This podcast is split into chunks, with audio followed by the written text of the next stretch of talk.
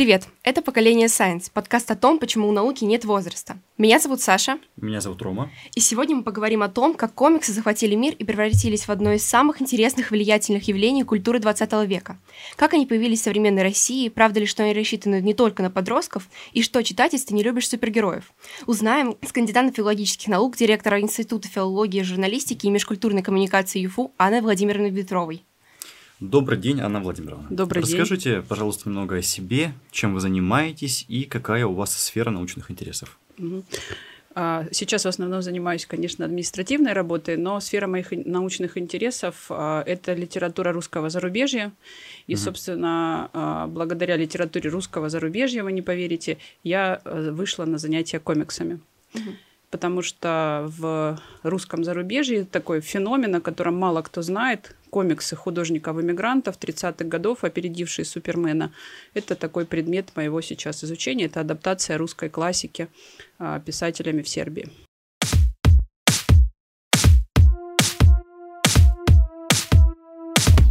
Давайте перейдем к теме нашего подкаста. Что такое комиксы? Давайте развенчаем миф и определим, это искусство, литературный синкретический жанр или комиксы относятся к литературе опосредованно?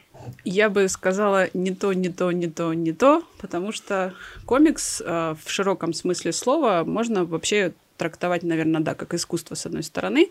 И французы, например, считают, что комиксы это девятый вид искусства, выделяют его в отдельное совершенно направление, потому что э, у комикса есть свой язык. Ну, то есть вот если мы задаемся себе вопросом, почему там балет это отдельное от танца искусство, потому что у балета и танцев в классическом виде, да, все-таки разный язык. А, то же самое с комиксом, и поэтому комиксы мы понимаем как искусство сегодня. Важно также наверное, заметить, что комикс это медийный продукт, продукт медиа, и комикс живет не только как э, и привычный нам графический роман, да, он родился на страницах прессы, на страницах печати. Первые комиксы появля- появляются в газетах, к ним, кстати говоря, причастен Пулитцер, тот самый, именем которого названа премия, э, главная премия по журналистике. А, и появлением комикса мы обязаны прессе. Поэтому, конечно, комикс – это продукт медийный. Если мы говорим о комиксе как о литературе, то никакого отношения к литературе комикс не имеет, даже если он адаптация.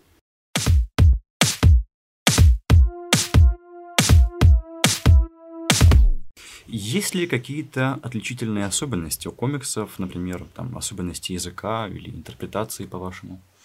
Да, конечно. А, у комикса, если мы говорим с вами о том, чем он отличается от других а, видов искусства, да, если мы вот с вами договорились, что это вид искусства, угу. то главное отличие комикса от других видов искусства – это его язык, который заключается в таком синтезе изображения, да, знака и э, языкового знака.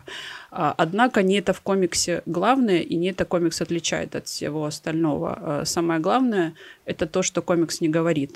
Если вы вспомните сейчас э, раскадровку любого комикса, который вам известен, а, то картинки, изображения, которые показывают последовательность событий, на самом mm-hmm. деле не демонстрируют движение одно за одним. Часть сюжета пропущено. И это то, что дорисовывает ваше сознание. И в этом смысле комикс работает совсем по-другому, чем, например, литература, в которой подробно для вас создается образ посредством слова, и вы можете дорисовать это, но уже как художественный образ. То есть вы должны выйти в другую плоскость. Вы выходите в, в плоскость художественную, да, и дорисовываете это как картинку. А если мы с вами говорим о комиксе, то у вас дана картинка, дан текст, угу. но при этом у вас есть пустоты, поля дорисовать, а что было между. Условно говоря, между тем, как мы взяли стакан и поставили его на место. Мы mm-hmm. выпили, глоток сделали или нет. И mm-hmm. это уже Ясно. фантазия, которую мы включаем. И в этом смысле комикс э, очень хорош для ребенка, для подрастающего, да, потому что он очень хорошо развивает воображение. Вот это э, феномен молчания в комиксе, э, собственно, был открыт американскими исследователями комикса, и мне кажется, это имеет под собой основание.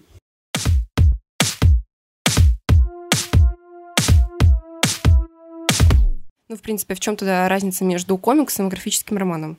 А, комикс это широкое понятие, да. То есть графический роман вы тоже можете называть комиксом совершенно спокойно, и вы будете точны. А, графический роман это жанр. Ну, то есть, когда мы говорим, допустим, литература, мы с вами говорим, есть там романы, повести, рассказы, да. А, или говорим там о стихотворении, а при этом вспоминаем элегию, балладу, да, или оду. А, точно так же комикс. Комикс – это широкое понятие. Графический роман – это один из жанров. Графический роман от классического комикса, который мы с вами себе представляем как газетный комикс, э, отличается тем, что газетный комикс – это стрип, у него тоже есть свой жанр, да, а комикс, графический роман – это цельная история, которая существует, в общем-то, по всем канонам истории. То есть там есть завязка, кульминация, развязка, да, есть герой обязательно, то есть и эта история от А до Я, да, то есть она начинается и заканчивается. Хотя стрипы тоже это такая компоновка истории из четырех картинок, да, в которых рассказана какая-то история, но это скорее эпизод, это скорее такая выдержка, да, из истории. А графический роман – это полноценный такой текст в широком смысле Анна слова. Владимировна, вы упомянули про то, что комиксы э, скорее предпочтительны для подростков, для детей. Но я знаю, что Владимир Владимирович Маяковский писал свои первые комиксы в России, и они как раз-таки были адресованы не столько для детей, сколько для взрослых, потому что касались темы революции. Имеет ли место быть комиксы для взрослых? И чем э, они отличаются от э, подростков? А, когда я говорила про того, что комикс хороший инструмент для развития воображения у детей, то я имела в виду не то, что они созданы только для детей, да, mm-hmm. естественно. А, комикс, э, естественно, есть комиксы для взрослых, а, они отличаются тематикой, да, более таким сложным, серьезным сюжетом, то, что может быть сложно для постижения ребенком, но мне кажется, что комикс, как и любой вид искусства, не имеет возраста. Ну, я люблю мультики. А, вот, и мне не пять. И мне кажется, что хорошее искусство, оно тем и отличается от дурного, наверное, что оно э, всем возрастам покорно. Угу.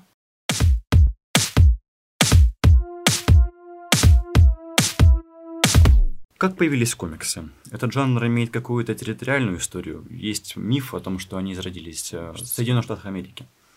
Угу.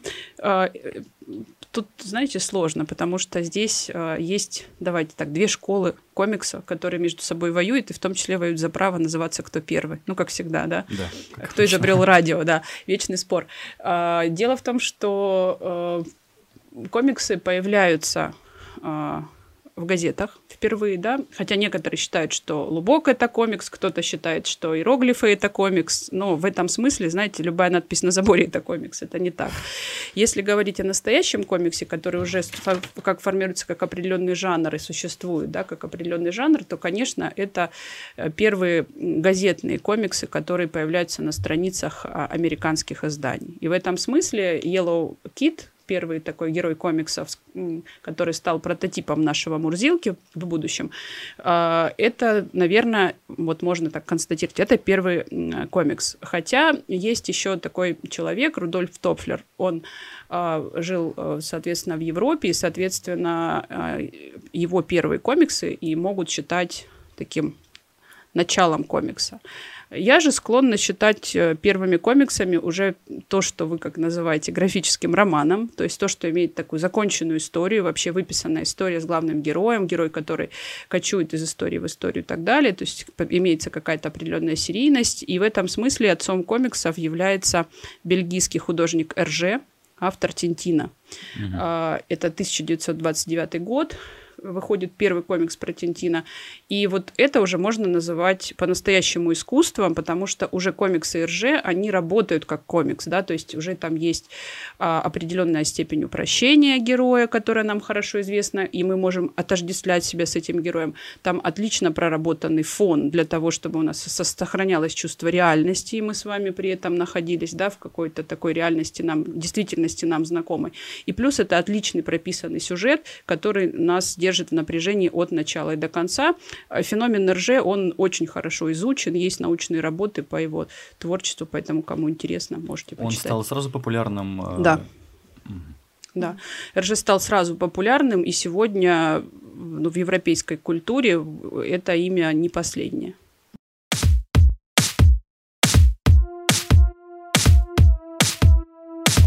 А кто, в принципе, начал комиксы в России? Ну, кто-то mm-hmm. был, они же тоже у нас, в принципе, популярны. Я там знаю несколько комиксов российских. Ну, кто начал это направление у нас?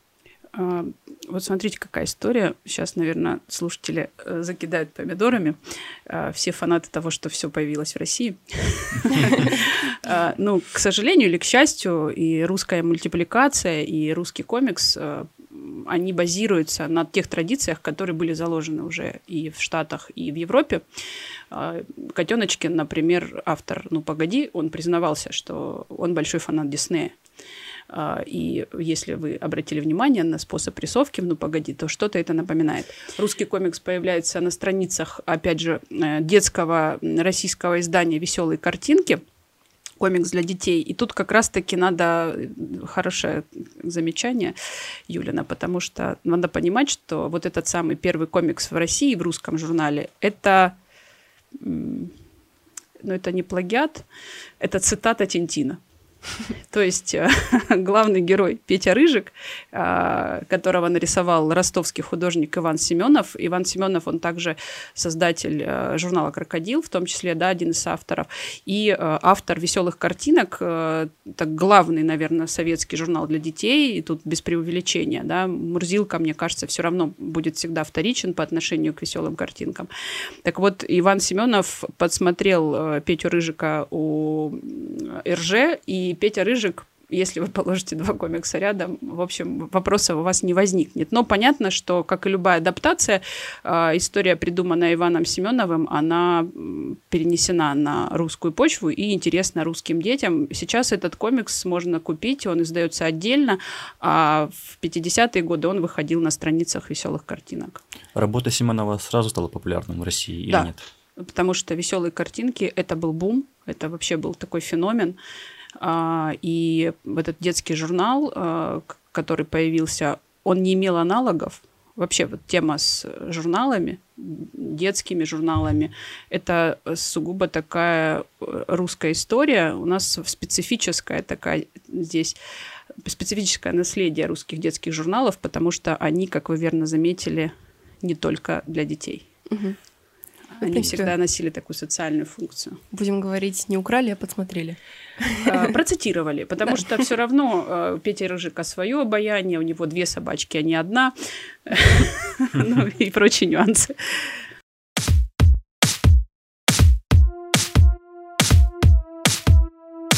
В каких странах еще делают клевые комиксы, помимо Бельгии, США и России? А, на мой взгляд, лучшие комиксы делают французы. Э, как и лучшее кино, вино и сыр. А, это так, э, вкусовщина, конечно, но дело в том, что французское э, направление в комиксах, оно носит совершенно свое а, а, отдельное название. Французские комиксы называются «бандесины», или BD сокращенно. А, французы так, они же очень аккуратно относятся к английскому языку. В целом для них английский язык это такой язык врага, mm-hmm. поэтому все, что приходит оттуда, сразу заменяется аналогами. Они не используют слово комикс, да, или там графический роман, они используют вот BD, бандесины. И индустрия комикса во Франции, она, конечно, впечатляет. И это видно, когда вы просто путешествуете, например, по городу. Ну, условно говоря, если вы приедете в Москву, то нигде и ничего не намекнет вам на то, что где-то рядом есть магазин комиксов, или что вы находитесь в месте, где развита культура комикса. А когда вы приезжаете в Париж, вы это чувствуете, потому что на баннерах каких-то, на различных тумбах есть а, изображения, узнаваемые изображения из комиксов. И в этом смысле э, это тебя удивляет и потрясает. Ну, а когда ты заходишь в любой книжный магазин, даже самый маленький, самый скучный, ты вдруг обнаруживаешь там такое количество комиксов самых-самых-самых разных из разных стран, что просто боишься о том, что все твои э, сбережения останутся там. Э, если мы говорим о том, что точно достойно того, чтобы почитать э, из французских комиксов, э, я сейчас, наверное, скажу банальность, но э, мне хочется все-таки об этом говорить. Я везде об этом говорю, потому что этот комикс, к сожалению, переведен на русский язык с его немецкого аналога. А комикс созданный на французском языке, и если вы знаете французский, у вас есть возможность почитать в оригинале, это просто потрясающая ирония, сатира, я не знаю, уровня Салтыкова-Щедрина. Это комикс э, «Астерикс и Обеликс» э, Гассини в Дерзо, э, который, еще раз говорю, для нашего русского читателя перековеркан, потому что наше русское издание, оно переводилось с немецкого. А немцы, когда переводили, соответственно, с французского, они, не понимая тонкости французского юмора, упростили его и не звели до таких простых, примитивных, глупых шуток. И, кстати сказать, фильмы, которые мы с вами по Астериксу и Беликсу видим, снятые до французов, первые фильмы по Астериксу сняты были в Германии в том числе, они тоже несколько, и мультики, кстати, кажутся такими глуповатыми, и Астерикс предстает как какой-то такой идиот, хотя на самом деле в первоначальных источниках это далеко не так, поэтому перечитайте на французском. Ну, то есть они во Франции так популярны. Вот интересно, во Франции да. у них, в принципе, люди всех возрастов это читают? Нет каких-то ограничений, взрослые, там, пожилые люди. Это интересно им? Знаете, у нас э, есть такое просто, мне кажется, надуманное даже отчасти. Мне кажется, сейчас далеко не так. Но, может быть, в моем детстве, да, было как-то зазорно читать комиксы, или у тебя из рук там их забирали. Я не знаю. Э, мне такого не было. Первые мои комиксы мне купили родители. И поэтому для меня в целом удивительно, когда говорят, что родители там как-то ограничивают чтение комиксов. Э, ну вот, это опять же, да, возвращаясь к началу нашего разговора, комикс – это отдельный вид искусства. То, что ты читаешь комиксы, ты не перестанешь читать книги это разное. Ты же слушаешь, ты, ну, я там, допустим, могу послушать э, классическую музыку, могу послушать современную, одно другому не мешает, да, и в моей голове это не противопоставлено. То же самое здесь. Но у нас выбор, выбор, выработалось такое отношение какое-то скептическое к комиксам, дескать, комиксы это что-то такое простенькое, легенькое, и это для подростков каких-то э, таких, да, не очень одаренных. Вот, и это неправда, да, на самом деле. И потенциал комикса, он э, хорошо изучен уже в Европе, их используют как средство образования. Я думаю, вы знаете о том, что существуют графические романы по биографиям писателей, есть учебники, написанные в комиксах. Да я вам больше скажу, защищена диссертация, которая написана как комикс. Ну, и, собственно, это уже подтверждение того, что комикс — это не шутка, и сегодня он занимает свое совершенно отдельное место.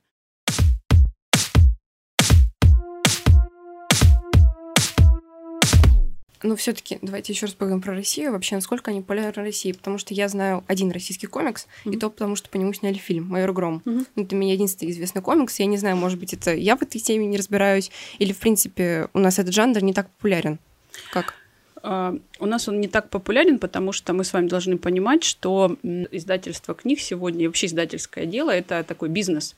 И uh, вот у нас, например, есть пара издательств, там Камильфо, например, да, то же самое, который издает комиксы. Махаон начинал издавать комиксы в 90-е годы, но это экономически оказалось невыгодным. Когда развивается индустрия, да, это когда есть тот, кто будет готов за это платить деньги. Вот во Франции за это готовы платить деньги, потому что это покупают и читают. У нас нет. Но при этом наша индустрия комикса, она все равно развивается. Она развивается в сети, потому что есть куча молодых авторов, самых разных которые рисуют комиксы, публикуют их.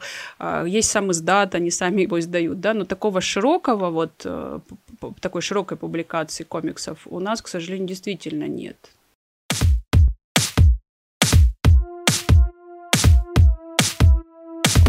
Что ожидает направление комиксов в будущем? В целом. Комиксы захватят мир. Да нет, на самом деле нет. Это, как помните, я не знаю, ну, наверное, да, поколение ваших бабушек э, помнит такой фильм «Москва слезам не верит», где главный герой рассказывает о том, что скоро телевидение все заменит. Радио не будет, ничего не будет, будет одно телевидение. И мы с вами видим, что сегодня радио все заменяет, и наш подкаст тому подтверждение.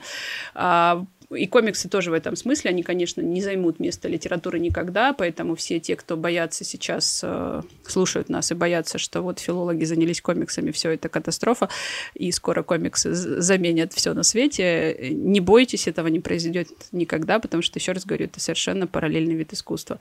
А, мне видится, что э, комикса, у комикса есть очень хорошая, замечательная перспектива стать частью образования. Мне кажется, нельзя отрицать комиксы, а надо дать возможность э, правильно их использовать. Ну, например, э, в школе э, или там в детском саду, А, у комикса огромный потенциал. Начиная от того, что мы можем читать комиксы, мы можем рисовать комиксы, мы можем дорабатывать комиксы, мы можем адаптировать произведения искусства в комиксах. Потому что не только литература адаптируется в комиксах, в комиксах адаптируется, например, еще живопись. Это отдельный интересный тоже феномен.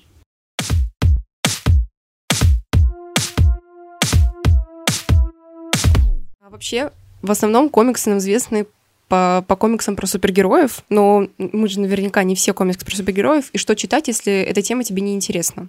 А, искать авторские комиксы да, вот, э, ну, например, как Фликс, да, или Арт Шпигельман. А, мне кажется, вообще, если вы хотите посмотреть на то, как устроен сложный комикс, э, посмотреть на то, как этот комикс работает, то мне кажется, вот Арт Шпигельман то, с чего стоит начать, но, наверное, если вам больше 12.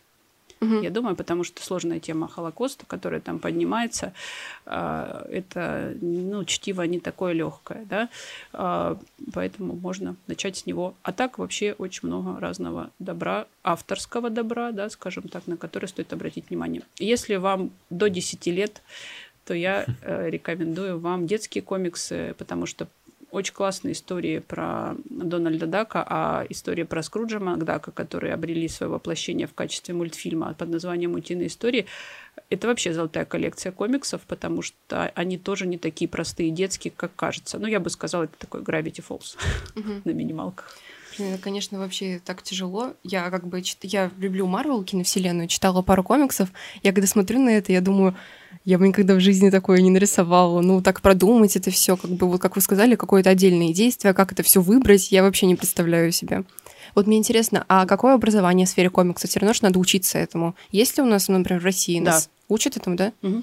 Да, у нас учат этому. А, вот так как комикс, э, как синкретический жанр, как его иногда понимают, принадлежит к разным областям искусства, ну, если мы не рассматриваем его как отдельное искусство, да, если как синкретический жанр, соответственно, э, обучают этому мастерству прежде всего художников.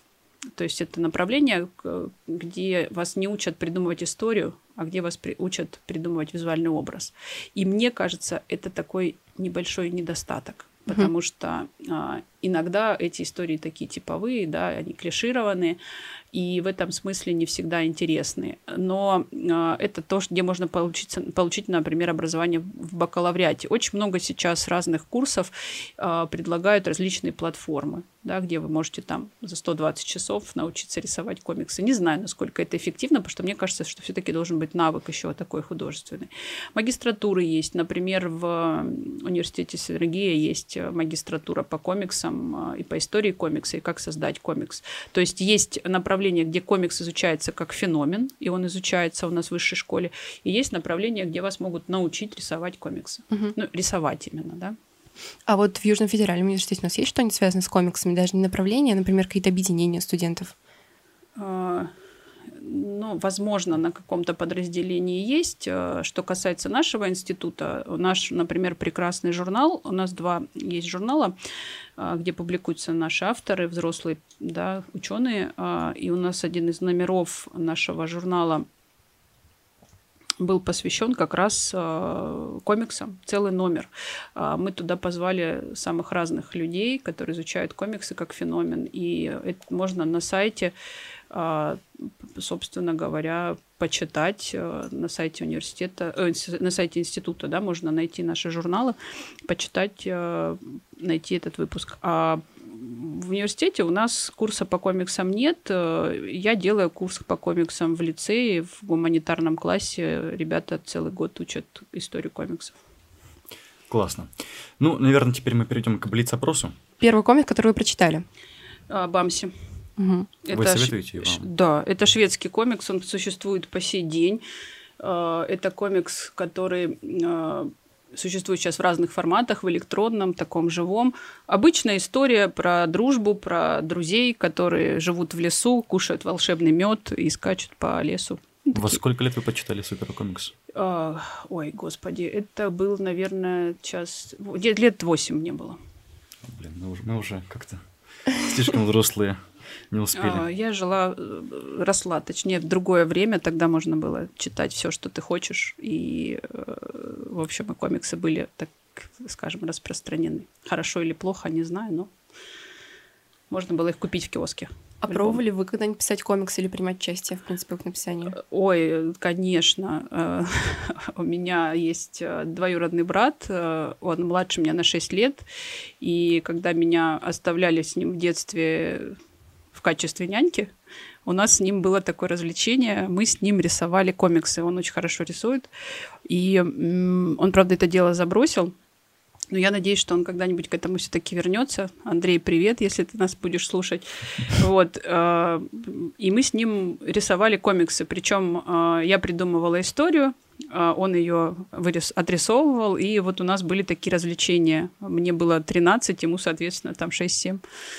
Есть ли какие-то лайфхаки для написания комиксов тем, кто хочет заняться этим? Ну, Смотрите, начать всегда, если ты хочешь чем-то заниматься по-настоящему профессионально хорошо, нужно начать с того, чтобы начать это изучать, как это работает, да, то есть не просто какие-то факты там, да, в в какой, в какой части божественной комедии, кто появился в синем платье, да, а начать изучать концептуально, как это работает, да, а дальше нас, насмотренность. В любом виде искусства, мне кажется, его освоение, это очень важную роль играет. А, недаром же все великие художники учились на копировании мастеров прошлого, да, не просто копировали, да, и, соответственно, после этого вырабатывали уже свою манеру, и таким образом э, появлялся, например, там тот же самый Ван Гог или Пикассо. Хотя, казалось бы, они взялись совершенно ниоткуда, и у них совершенно свой уникальный стиль, но все художники э, учились на таких образцах прошлого. Поэтому мне здесь кажется очень важно посмотреть. Ну, и кроме того, важно знать э, историю, чтобы не изобретать велосипед, то есть нужно много читать комиксов, понимать их. И учиться их понимать, да. Угу. Я думаю, что полезными могут быть книжки там, Скотта Маклауда «Понимание комикса» или в целом его книжки по созданию комикса. Да. А, это все тоже доступно нам сейчас в самых разных форматах. Я думаю, что это тоже могло бы быть таким первым шагом. А если уже кто-то хочет заниматься прям так серьезно, то здесь, мне кажется, недостаточно только там учиться рисовать. Мне кажется, тут еще важно понимать, как строится сюжет и какая история будет интересной. Почему Марвел и DC это скучно филологу? А, потому что это однотипная конструкция сюжета, которую можно пересказать очень просто. Есть некий человек, который обретает некую сверхспособность, и этот человек идет побеждать зло. А, по сути дела, все это основывается на тех же самых там подвигах о Геракле и так далее.